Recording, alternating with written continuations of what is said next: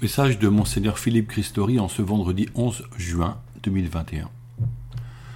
Aimons-nous les uns les autres, c'est bien le cœur du message du Christ. Et voici qu'un homme gifle notre président de la République. Quel dialogue est possible dans une société quand les hommes préfèrent la violence à la conversation? Chrétiens, nous sommes souvent opposés aux choix politiques actuels, mais nous pouvons et devons inlassablement user de nos armes la prière et le dialogue. Nous voici au chapitre 8 de l'exhortation La joie de l'Évangile à Maurice Laetitia du pape François. Ce chapitre a fait couler beaucoup d'encre car il aborde les situations dites irrégulières, ce qui dit l'importance des questions posées. L'erreur cependant serait de nous concentrer sur ces pages dans l'espoir de trouver une réponse nouvelle. Essayons d'en retirer quelques éléments pour notre processus de discernement. Ce mot importe car les situations sont diverses et complexes. Dans une approche pastorale, ici aussi le dialogue et la prière sont fondamentaux. Le pape redit ce qu'est le mariage chrétien, rappelant clairement la fondation de ce sacrement. Je le cite Le mariage chrétien, reflet de l'union entre le Christ et son Église, se réalise pleinement dans l'union entre un homme et une femme, qui se donnent l'un à l'autre dans un amour exclusif et dans une fidélité libre, s'appartiennent jusqu'à la mort et s'ouvrent à la transmission de la vie, consacrée par le sacrement qui leur confère la grâce pour constituer une Église domestique et le ferment d'une vie nouvelle pour la société au numéro 292. C'est ainsi que la révélation parle du mariage voulu par Dieu. Des hommes et des femmes, même baptisés, choisissent souvent la vie commune avant le mariage. Tant de motivations existent pour s'installer en couple hors mariage. Certaines sont économiques, se marier peut coûter cher. Dans beaucoup de pays, la misère pousse les gens vers ce choix. Parfois aussi, les raisons de partager le même toit ne sont pas celles qui justifient un mariage. Affection comblante, dépenses moindres, autonomie par rapport aux parents, opportunisme pratique. Des personnes veulent être installées dans la vie, avoir un travail et une maison avant d'envisager un mariage.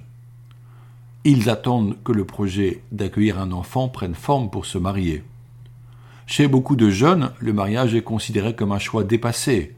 Ils préfèrent un oui quotidien qui n'engage pas demain.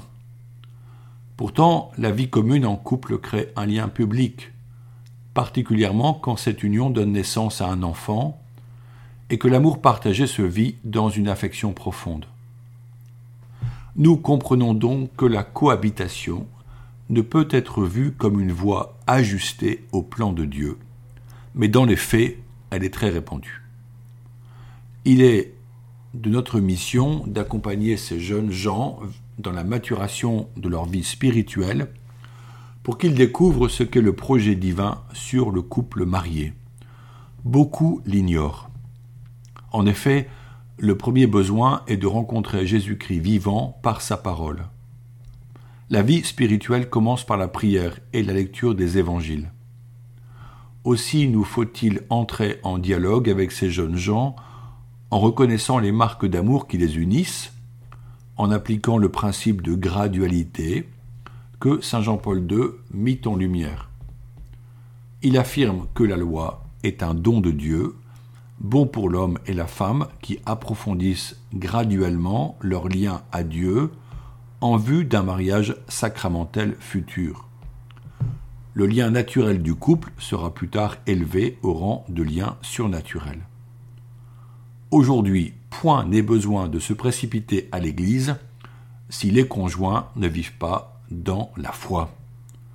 Si c'est leur désir, dans nos paroisses, nous les accompagnerons en catéchuménat.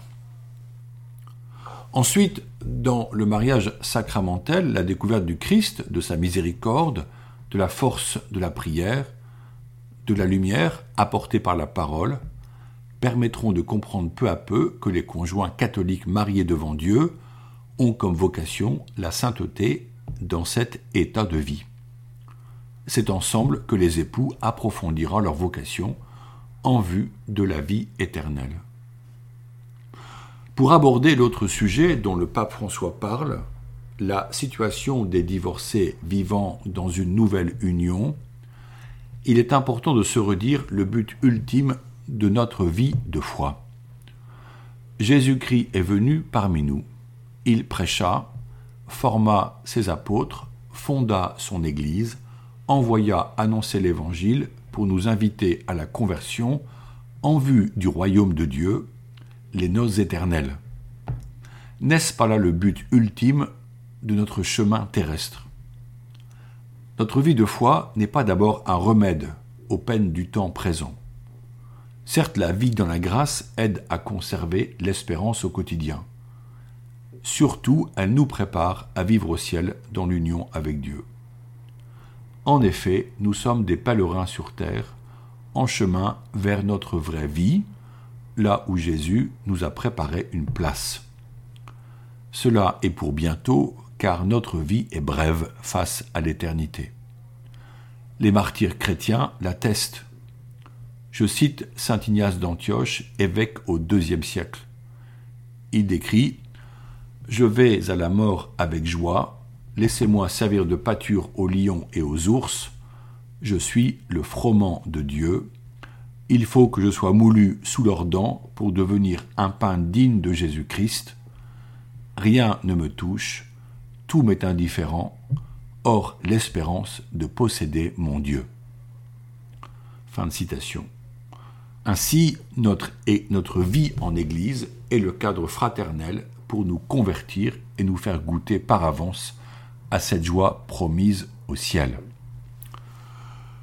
Que propose Jésus pour nous soutenir? Il donne sa vie. N'est-ce pas déjà une raison de rendre grâce? Mais comment donne-t-il sa vie? Par sa parole. Ma parole est vie et nourriture, dit Jésus. Par les sacrements qu'il institua comme moyen de salut. Par l'amour que nous partageons les uns avec les autres. Ainsi le baptême fait de l'homme ou de la femme un chrétien. Alors rien ne peut nous exclure de l'Église une fois baptisé, sauf si une personne pose un acte délibéré qui la conduit à l'excommunication. On dit que c'est la personne qui s'excommunie et non l'Église qui l'excommunie.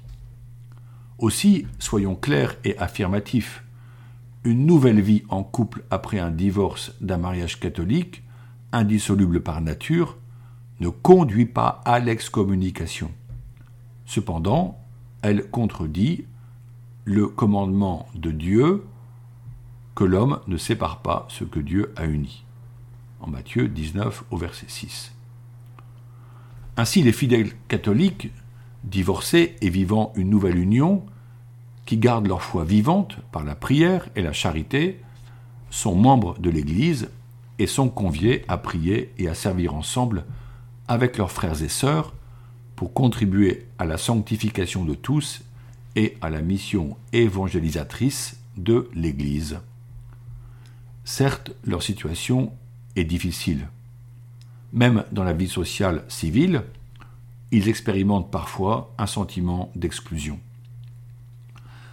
Ce sentiment, ils le ressentent dans l'Église, puisqu'ils ne communient pas au corps de Jésus. Disons à nouveau que ne pas communier n'a rien à voir avec la notion d'excommunication que je viens d'évoquer. Nous aimerions qu'ils se sentent intégrés dans l'Église, car ils sont membres de l'Église.